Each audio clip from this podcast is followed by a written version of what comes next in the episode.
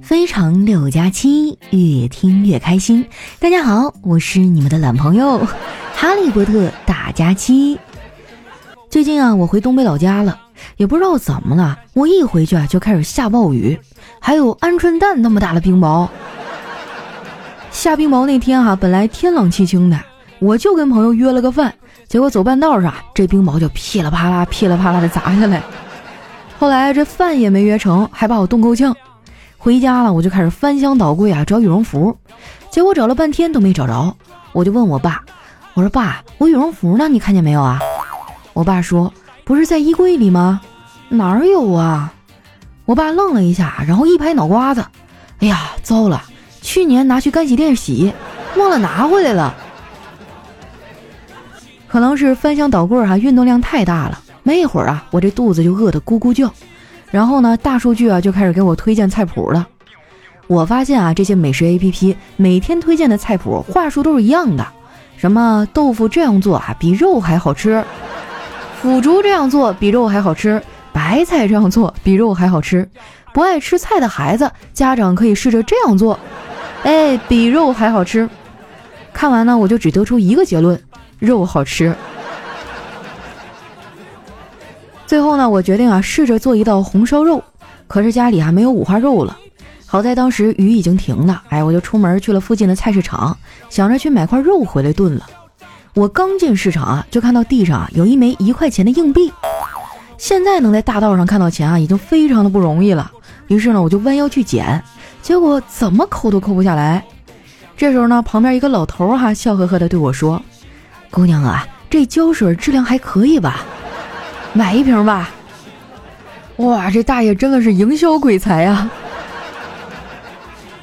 买完肉啊，我就溜达着往家走。半路上啊，遇到我哥和小辉了。小辉啊，站在一个玩具摊前，死活都不走啊。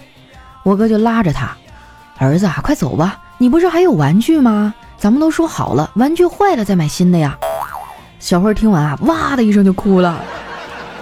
你给我买了一个铅球，我都玩了三年了，想弄坏都弄不坏。哎呀，这孩子也是够可怜的呀！我看他们父子俩僵持在那儿，谁都不肯让步，就上前打圆场。乖啊，小辉啊，这样你下次数学考试呢，要是能考到一百分，姑姑给你买。小辉啊，吸了吸鼻子，不想给我买就直说，拐这么多弯干嘛呀？我能理解小慧的绝望啊！我小时候呢，数学也学不好，每次考试啊，看到那卷子上的题目，就感觉像是看见过年来串门的亲戚，瞅着挺面熟的，哎，就是不知道叫啥。看我不爱学习啊，我爸妈就开始培养我的特长，给我报了很多的兴趣班啊。我感觉我就是小时候兴趣班上多了，所以长大了才没兴趣上班。后来我哥还是给小辉买了一把玩具枪。不过呢，我哥有个条件，就是回去啊得立马写数学作业。小辉也算听话，回去啊就找我嫂子要写作业。我嫂子辅导了一会儿啊就崩溃了，哎呀，好难啊！五十八加二十七，二十七加三十九，哎，到底得是多少啊？我脑细胞不够用了，老公还是你来吧。我哥没办法呀，只能接过笔继续的辅导。我嫂子就在一旁愉快的刷起了淘宝。突然，她兴奋地说：“老公，快来看！”这件衣服呢，前几天还是二九九呢，现在只需要二百一，相当于打了七折，省了八十九块钱呢。我可得赶紧下单。这个故事告诉我们啊，没有学不会的知识，只要你用得上。当然了，也有例外，比如呢，我就一直学不会啊，股票金融那一套。前几天啊，基金又跌了。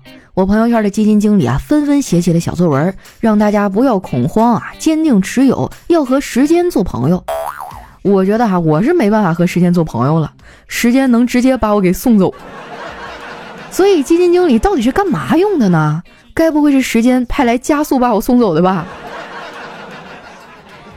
基金跌的那几天啊，我老焦虑了，天天晚上做噩梦啊。有一天晚上梦到我们家洗衣机活了。他把我逼到墙角，对我说：“最近天气还是太热了，想吃点清淡的，所以十月一号之前，深色的衣服你就自己手洗吧。”我还梦见了好几次我的前男友，说出来你们可能不信啊，我是真的忘不了他。每次唢呐一吹哈，我就觉得走的人是他。我哥说我太记仇了，让我学会放下，这样才能嫁得出去。我觉得吧，结不结婚无所谓，我哥结了婚也没过得有多好啊。昨天晚上吃完饭啊，我们窝在沙发上看电视，那个电视剧的节奏啊特别慢，没一会儿我哥他们两口子就睡着了。我也迷迷糊糊的啊想睡一会儿，结果我嫂子突然就坐了起来，然后奋力的把我哥给摇醒了。老公，我做噩梦了，你别睡了，别睡了。啊，你梦到什么了？我梦到我们都变老了，我可不希望你变老。我哥当时激动坏了，媳妇儿，你为什么不希望我变老啊？我嫂子说，打老人多不好呀。这把我哥气的哈，当场就跟我嫂子吵起来了。后来这俩人是越吵越凶，我嫂子气得摔门就进屋了。我哥坐在沙发上啊，抽了一根烟，冷静了一下，可能觉得自己有点过分了，就去敲了敲嫂子的门，一边敲呢还一边说：“媳妇儿，我错了，我刚才看着你的照片，认真的反思了一下我自己，我觉得我做的很不对，我不该冲你吼。你现在肯定很难过，对我很失望，对不对？我错了，你原谅我好不好？”话音刚落，哈门一下就开了。我嫂子在门口焦急地问：“你看的是哪张照片啊？”其实凭良心说，哈我哥是个不错的丈夫。前几天呢是他们两口子的结婚纪念日，我嫂子说啊想去没去过的地方瞅瞅。我哥想了半天啊，最后发现那个地方应该就是厨房了。他们俩结婚这么多年哈，我嫂子唯一会做的料理就是在我哥的伤口上撒盐。后来哈，俩人还是报了一个旅游团，去了一个五 A 级景区。那个景区啊，风景特别的好，鸟语花香的。导游介绍完景区的人文景点，特意介绍了一下当地的养蜂技术。他说：“这里的果子呀，蜜蜂围的越多，代表果子越甜。”我哥啊，看到一个果子上围满了蜜蜂，然后就不解地问：“这个是什么果子呀？”当时那导游啊，满脸黑线，说：“大哥，这个是马蜂窝。”本来我以为啊，他们出去旅游回来一定会带点礼物给我，结果啊，连根毛都没有给我带。我有点生气啊，就问我哥：“哥啊，你是我亲哥，你在外面游山玩水的时候，一点都没有想到你的妹妹吗？”我哥说。怎么没想到啊？我们本来吧是想给你买个礼物，那个礼物哪哪都好，基本上除了价格之外没有缺点。这话说的，那价格算什么缺点呀？价格是你的缺点，不是他的。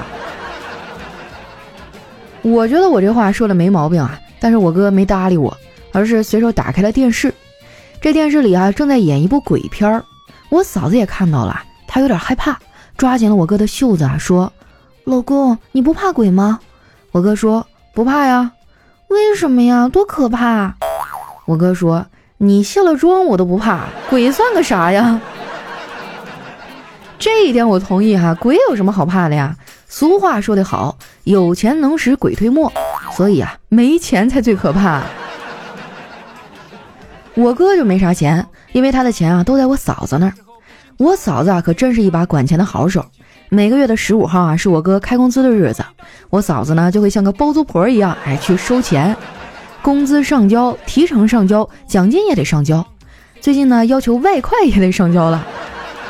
我哥不服啊，说我哪有什么外快呀？我嫂子说，微信上抢的红包不是吗？收完钱哈，我嫂子会给我哥一点零花钱，但是基本上啊，每个月都不够。我总能看到我哥呀找我嫂子要钱的画面，前两天就让我撞到一次，我哥和我嫂子要零花钱，我嫂子说二百够不够？我哥呢比划一个 OK 的手势，我嫂子看了就生气的说啥？你还敢要三百？哼，现在一毛钱都没有了，然后转身就走了。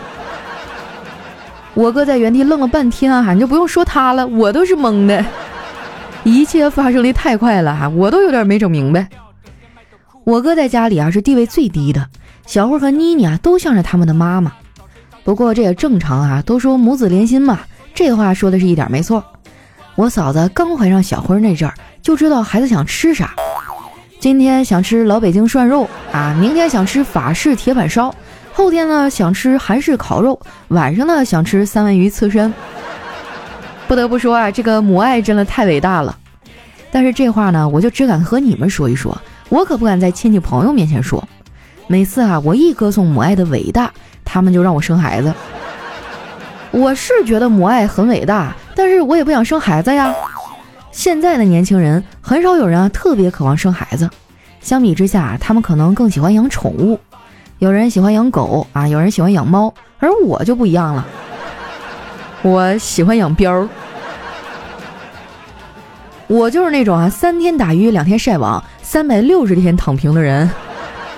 不过躺着的时候我也不会闲着呀，网购还成了我躺平的日子里最快乐的事儿。不过总是买买买，还也挺费钱的。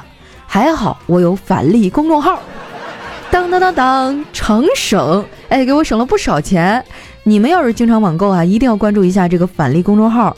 长呢是经常的长，省是省钱的省。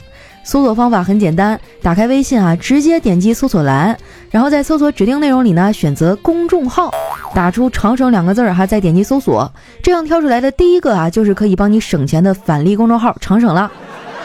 哎，一定要搜索公众号哈，要不然你得找半天。关注之后，你就可以开启你的省钱之路了。不过呢，即使我有了返利公众号，每单能省一些钱，但是也遭不住我总买呀。主要是我的钱太少了。那句话说得好啊，兜里的钞票最薄情寡义，身上的肥肉最不离不弃。好在后来啊，我想到一个绝妙的办法，就是风险有点大。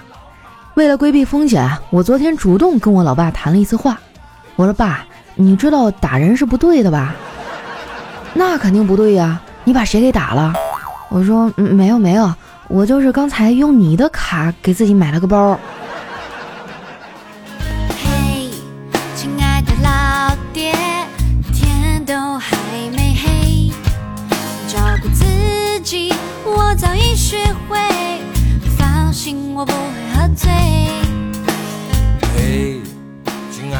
一段音乐，欢迎回来，我是你们的懒朋友佳期。哎呀，这几天腿有点瘸哈，不要问我为什么，我爸已经三天没搭理我了。接下来时间啊，分享一下我们上期的留言。首先这位呢叫婆婆思琪，他说：“佳琪姐，我姥姥他们呢住在海边大连，那里的蚊子就特别多，他们会把蚊香啊点在出入的那个大门口，这样家里就没有蚊子了，也不用治蚊帐。”哎呀，我跟你说哈，水边的蚊子可毒了。我记得前几年啊，我一朋友来哈尔滨，我寻思领他去江边坐坐游船嘛，欣赏一下我们美丽的松花江。结果上去才发现，这哪是游船啊，这简直是去给蚊子送菜呀！你敢信啊？那蚊子叮一个包像啤酒瓶盖那么大，隔着我的牛仔裤叮的。哎呀，下一位呢，叫天涯海角追加期。他说和一个漂亮妹子啊一块看电影，看完电影呢，妹子邀请我去她家，我觉得啊空着手去不太好意思，就对她说，呃，我先去超市买点东西。然后那妹子害羞的说，不用了，家里还有剩的。哎呀，这不是开往幼儿园的车呀，你快放我下去。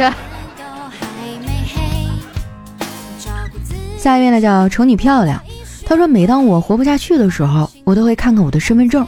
我知道，我起码一定要撑过这二十年，保持脸不垮掉，因为活不到那个岁数，不更新身份证上的丑照，我死不瞑目呀！哎，说实话，我的身份证一直保存的很好，就是因为照片太丑了，从来都不让别人看啊，一直就是藏在我衣兜的最深处。下一位呢叫遥控人生，他说今天啊看到同学空间秀儿子刚出生的照片。看到一条评论啊，亮瞎了我的眼呢！你猜是啥？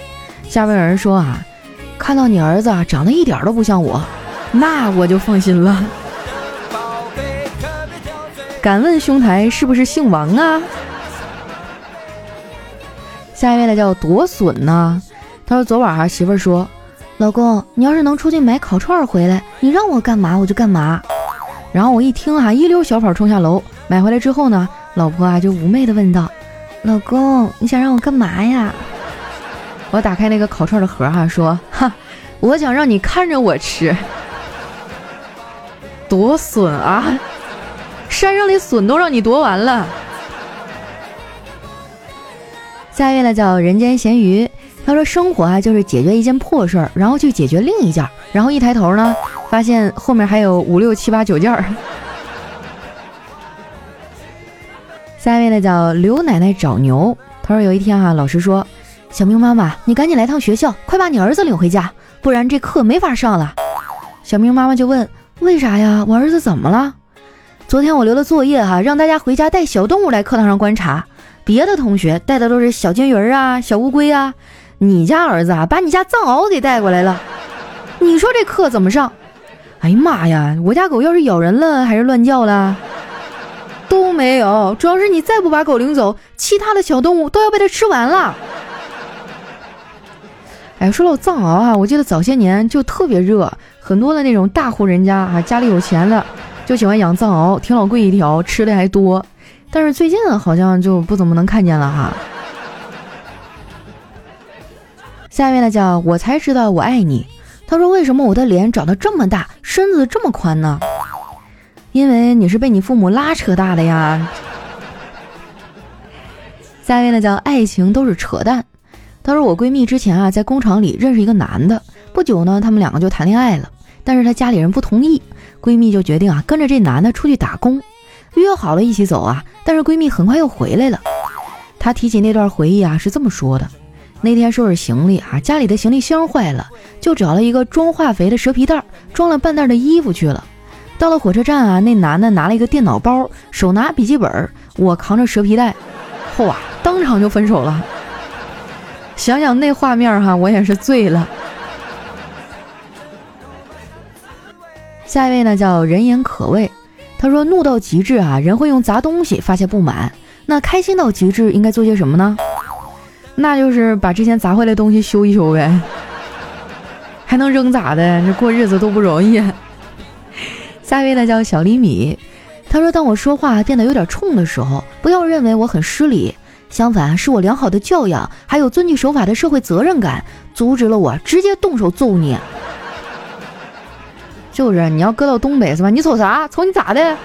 当场就给他掐起来。下一位小伙伴呢叫西薇爱佳期，他说上晚自习的时候啊，突然听见我们班的学霸说：“这么难的物理卷子都做完了，哎呀，得赶紧做张化学卷子奖励奖励自己。”你说气人不气人哈？这学霸的思路就和咱普通人不太一样哈。下一位呢叫加勒比海盗，他说问一个美女啊有没有交男朋友，她回复说不告诉你是什么意思呢？这个意思啊就是说你敢表白啊他就敢有。下一位呢叫哈哈哈贼逗哈，他说从前啊有一只很渴的乌鸦，找到了一个装了水的瓶子，这乌鸦喝不到瓶里的水呀，所以呢聪明的乌鸦啊飞到遥远的河边捡起了石头，打算扔到瓶子里，让这个水位变高。经过十几趟的飞行啊，乌鸦终于快喝到水了。然后在乌鸦休息的时候呢，他就想：哎呀，我勒个去！我去了这么多次河边，咋都没有想到喝水呢？那不一样，我觉得。你瓶里那个吧是纯净水，河里的水呢就还需要过滤一下哈。下一位呢叫下期节目再见。这怎么着？你到你这儿直接把我节目结束了是吧？他说：“记得小时候啊，我感冒了，鼻涕是不停的流啊。妈妈问我为什么一直在流啊？我说，因为因为我的鼻子没有门儿啊。但是你可以把它堵住啊，是吧？我记得小时候鼻涕一要流过嘴的时候啊，我妈就说：哎呀，赶紧擦擦啊，这大鼻涕都快过河了。下面呢叫情绪稳定中年人，他说男朋友啊第一次见岳父岳母，送些什么东西好呢？”那你要是说最有用的哈，就一定会同意的，大概就是外孙或者是外孙女了。下面呢叫人生在世，谁不遇见个渣渣呀？他说啊，约了几个朋友到家里打麻将，女朋友呢在一旁看，我赢了，他手舞足蹈的高兴；我输了，他就在一旁摇头叹息。我就瞪了他一眼，我打牌，你紧张个啥呀？我能不紧张吗？虽说输的是你的钱，可一旦赢了，那可就是我的钱了呀。对嘛？那话怎么说来着？你的是我的啊，我的还是我的。下一位呢叫小乙睡不醒，他说对一个女孩表白说：“我喜欢你很久了，你可以做我女朋友吗？”这女孩羞涩的说：“你个傻瓜，我的心意你还不明白吗？”我听了一阵欣喜，这么说你是答应了？他笑了笑说：“哼，看来你是真傻呀。”下一位呢叫垃圾啊，他说：“为什么人们喜欢在蚊子咬的地方画上十字呢？因为就是在西方哈，吸血鬼最害怕十字架啊。”下一位呢叫隔壁老王的大姨妈啊，她说今天是我生日，女朋友呢让我晚上去她家，还说要给我带来神秘的惊喜，这可是个好消息啊！我工作起来格外的卖力。中午呢，我奢侈的买了一盘辣椒炒肉，期待着赶紧下班。就在这时啊，突然感觉肚子里啊就像越野吉普的发动机，开始了剧烈的活塞运动，一股股气流啊争先恐后从我体内冲了出来。我赶紧跑到没人的地方啊，刚开始呢还是害羞的低吟浅唱。但转瞬间啊，就变成了连炮式的响声。这时候呢，女朋友又打电话催我赶紧过去，没办法，我只能去了。刚到门口啊，就见她兴奋地说：“亲爱的，今晚我准备了非常奇妙又保你开心的礼物。”说着呢，就把我的眼睛给蒙住了。刚进屋坐下，我又想放屁了。好巧不巧的，女朋友手机响了，我连忙找理由啊，让她进屋打电话。她同意了，但前提呢是我要发誓不揭开蒙眼的这个布。她走了以后呢，我确实没有解开，而是赶紧到了阳台。到了阳台之后啊，我就开始噗噗噗噗噗，啊，就开始排放我身体的气体了。当我爽完之后呢，我就拿起了坐垫啊，疯狂的挥舞。在这漫长的十分钟里啊，我不断的放着屁，又不断拿着坐垫啊向空中挥舞。终于啊，当我听到他在那边说再见的时候，空屋子里的空气啊和我身体的空气都排放的差不多了。我迅速的坐回位置啊，优雅的整理一下头发，等待着他的惊喜。女友呢，先为他打了那么长电话而道歉，然后确定我没有偷看之后，把我的眼罩摘了下来，然后，哎，我就看见我的身后呢有五六个人，阳台上还有五六个，真的是大型的社死现场啊！我这脑海里都有画面儿。不是，那你那么放，他们咋不出声啊？来看一下我们的最后一位啊，叫六楼的小姐姐，她说楼主啊开宠物店的。昨天打电话呢，让幼犬供货商送六只金毛。今天到货啊，我指着里面一只中华田园犬问：“这只是金毛？”那供货商说：“哎呀，现在货源紧张，多多包涵啊。”我又指着另外一只问：“那这只兔子怎么解释啊？”结果他说：“啊，这只兔子的名字啊就叫金毛。”你可太能应付了，你糊弄鬼呢是不是？好了，那今天留言就先分享到这儿了。喜欢我的朋友呢，记得关注我的新浪微博和公众微信，搜索“主播佳期”，是“佳期如梦”的佳期。如果你觉得听得不过瘾啊，可以关注我在喜马拉雅上的另外一档节目，叫《人间观察局》。哎，这档节目可有意思了，我会邀请啊我在平台上的一些好朋友来做客咱们的节目现场，一起聊聊最近的热点话题啊，一起开开车呀。总之呢，也是非常搞笑、活泼啊、轻松的一档节目，希望大家多多订阅支持一下，叫《人间观察局》。那今天我们的节目啊，就先到这儿啦，咱们下期再见。